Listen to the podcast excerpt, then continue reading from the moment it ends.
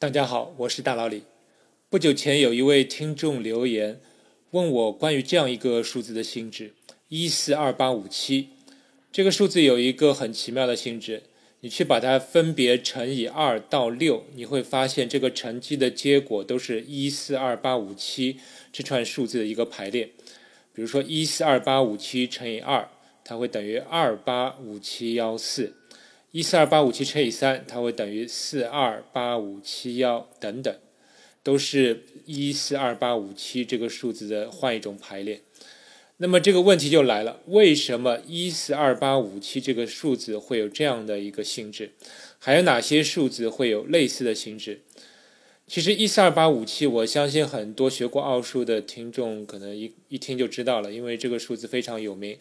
还有一个别名叫走马灯数，因为它举一到六这个些数的乘积的结果都有点像自身数字的一个轮转，所以叫走马灯。那么我就稍微研究了一下走马灯数，发现这个数字性质虽然简单，但是其后蕴含的道理可不简单，因此就给大家稍微聊一下。我们先来考虑一下怎么去找到走马灯数。下面我介绍一个非常直观的一个推理，它可以帮我们找出走马灯数存在的一个必要条件，但可惜并不是充分条件，因为实际上数学家至今没有找到非常完美的就是判定走马灯数的这样一个充分且必要的条件。我们需要从循环小数来考虑。比如有这样一个纯循环的小数，它的循环节就是一四二八五七，也就是说这个小数是零点一四二八五七一四二八五七这样一个小数。那么，请你先把它化成分数。很多听众应该知道，循环小数化成分数，就是在循环节的分母下面都添上九。那么，零点一四二八五七化成分数，它就等于。九九九九九九作为分母，就六个九作为分母，然后分子是一四二八五七。你再拿计算器去化简它一下，你会发现它的结果原来就是七分之一。那么原先这样一个数字恰好能够化成这样一个简单的分数，那肯定不是巧合了，这里面肯定是有道理的。但我们先别急，我们既然知道七分之一它是等于零点一四二八五七循环。那么我们把七分之一去乘以十，就会得到七分之十，它会等于一点四二八五七一循环。那么再把它的整数部分去掉，也就是把七分之十去减去一，我们就得到了七分之三等于零点四二八五七幺循环，也就是零点四二八五七幺四二八五七幺。那么你会发现，它这个循环节是不是就是七分之一的循环节所移动了两位之后的一个走马灯？以此类推，如果你再把七分之三去乘以十，再去掉整数，你会发现它所得的分数的循环节也是一个走马灯的效果。这样一来，你对一四二八五七是走马灯数就完全不奇怪了。那么我们再看看，按照以上的这个推理过程，看看一四二八五七成为走马灯数的条件，我们会发现，实际上我们是需要找到一个整数 n，它的倒数的循环节的长度正好是 n 减一，那么这个循环节部分的表示的数就会成为一个走马灯数。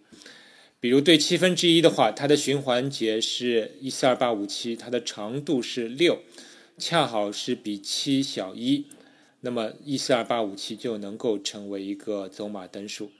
而如果某个数的倒数的循环节它要比这个数字本身再更短，不是 n 减一，而是更短的话，那它就没办法成为走马灯数了，因为只有它的长度恰好是 n 减一，那么这个分数才能通过乘以 n 减一次得到 n 减一个轮转的循环小数。那么我们的问题就转变为寻找整数 n，使得 n 分之一的循环节的长度恰好是 n 减一。如果能够找到，那么这个循环节就是一个走马灯数。显然，一个整数 n 的倒数的循环节的长度，它最多是就是 n 减一，它不可能达到 n 了。而且，如果它能够是 n 减一的话，那么这个 n 必然是一个质数。关于这一点为什么会这样，请大家自行思考。但并不是每一个质数的倒数的循环节都能够达到自身的 n 减一的这样一个长度。比如十一分之一，它化成小数的话，它是零点零九零九零九作为循环节，它的循环节长度只有二，所以这个十一就不能作为产生走马灯数的这样一个质数。而七之后，下一个符合条件的质数是十七，十七分之一的循环节，大家可以在计算器上按一下，它是零点零五八八开头的这样一个数字，而这个循环节的长度恰好是十六，十六正好是十七减一，所以十七分之一的循环节就可以成为一个走马灯数，它实际上是以零开始的。你可以拿计算器同样算一下这个零五八八二三五这样一个循环节去乘以其他数字，你看看乘出来的效果是不是一个走马灯？而其实际上后面所有的更大的走马灯数，它的数字里面都会含有零，而一四二八五七是仅有的这不含零的走马灯数。那么符合上面这些性质的质数，呃，十七之后还有哪些呢？还有比如说十九、二十三、二十九等等，你可以都可以拿计算器来验算一下。那么这些质数的倒数都可以用来生成走马灯数。数学家把倒数的循环节长度恰好为自身数值减一的那些质数，称为全循环节质数。但是，正像所有关于质数的命题一样，它的表述简单，它的证明却是非常的难的。比如说，至今数学家还不能证明存在无穷多个全循环节质数。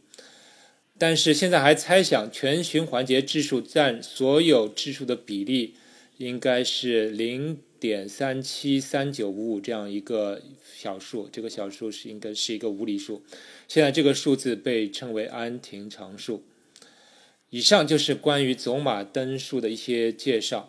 很自然，也还会有其他静止下的走马灯数。相信听了前面的内容，寻找二进制、三进制下的走马灯数，应该是对各位就不难了。这个问题就留给各位自行思考。那么，我们还可以考虑另外一个问题：如果我们对走马灯数的性质条件放松一点。我们只要求某个数乘以另外一个一位数产生循环右移一位的效果，那么有没有这样的数字？也就是说，这个被乘数去乘以另外一个一位数，我要让这个乘积的结果相当于这个被乘数的个位数移动到了最高位，而其他的数位都不变。当然，对某个走马灯数去乘以恰当的一个数字之后，肯定能够出现这种循环右移一位的效果。比如一四二八五七乘以五就会等于七幺四二八五，相当于原先这个七搬到了最高位了。那我们找找看有没有一个数去乘以四能够产生上述的这种效果呢？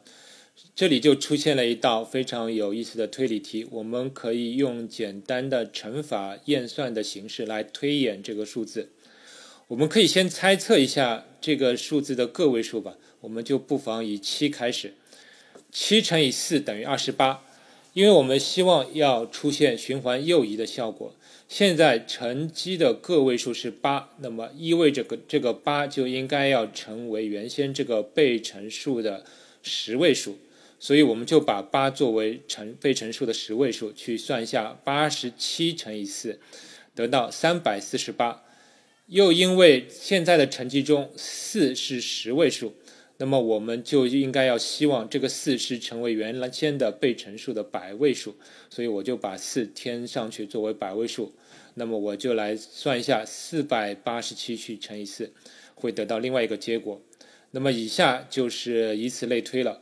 我知道，如果我们在某一次乘积的结果中出现乘积的最高位是七，也就是跟我们原先的假设的这个个位数七对上了，那么我们就得到我们的结果。否则的话，我们就需要把乘积结果中的这个次高位去放回到被乘数的最高位去继续推演。那么这个过程，各位不妨暂停，可以自己在纸上去验算一下。当然，如果你偷懒的话，你也可以直接继续听了。那么我告诉你答案，你尝试用不着尝试太长时间，就会得到这样一个数字，就是一七九四八七，它去乘以四的话，会等于七幺七九四八，是不是很有意思？当然，你也可以假设不是从七开始，你可以从另任何一个数字开始。比如说，如果你假设从五开始的话，你就会得到另外一个数字，是一二八二零五，它去乘以四的话，会等于五幺二八二零。当然，你也可以不局限于去乘以四，你可以尝试一下去乘以二、乘以三，做类似的推演。在数学中，把以上这样一个乘以一。个个位数产生循环又以一位的数字称为寄生数，并且把乘以 n